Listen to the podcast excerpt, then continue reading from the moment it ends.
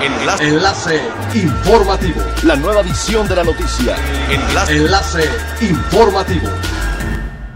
Buen día, les saluda Jocelyn Martínez. Este es el segundo resumen de las noticias más importantes que acontecen este 25 de agosto del 2020 a través de enlace informativo de frecuencia elemental. La confianza del sector empresarial para invertir e impulsar nuevos negocios en Quintana Roo avanza lento. A casi tres meses de la reactivación económica, este indicador es apenas de 17 puntos en una escala del 0 al 100. De acuerdo con el reporte de la Confederación Patronal de la República Mexicana, al cierre de julio la entidad junto con Guerrero son las entidades con el menor indicador principalmente en sectores como construcción o servicios. La confianza para invertir se considera optimista cuando alcanza 50 puntos como mínimo y tanto en el estado como a nivel nacional se mantiene por debajo con una caída desde que inició la pandemia.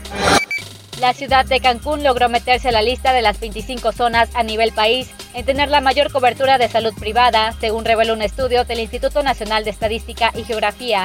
De acuerdo con los resultados de la estadística de salud en establecimientos particulares más recientes en 2019, que dio a conocer el instituto sobre los municipios que tienen 10 o más hospitales privados, fue Benito Juárez que logró colocarse en ese ranking nacional del top 25 con un total de 22 clínicas particulares, principalmente establecidas en Cancún, por lo turístico de gran relevancia en México.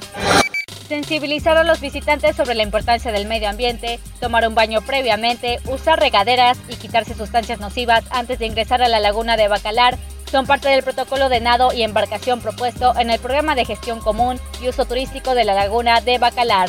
En un comunicado, el programa explicó que dicho protocolo consiste en recibir a las y los visitantes, ya sea de sitios de hospedaje, recreación o público en general, para que antes de embarcar vean un video de la importancia ambiental, cultural y de buenas prácticas en la laguna.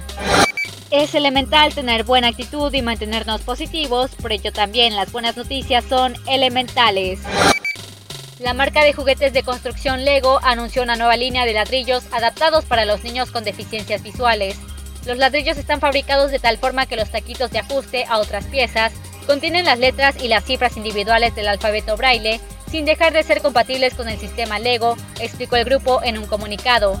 El objetivo del grupo es alentar a los niños con problemas de visión a explorar nuevas formas de aprender a leer y escribir.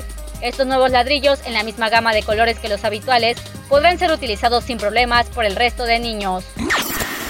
Siga pendiente de las noticias más relevantes en nuestra próxima cápsula informativa no olvides seguir nuestras redes sociales en Facebook, Instagram y YouTube. Estamos como Frecuencia Elemental, en Twitter, arroba frecuencia-e y nuestra página web www.frecuenciaelemental.com.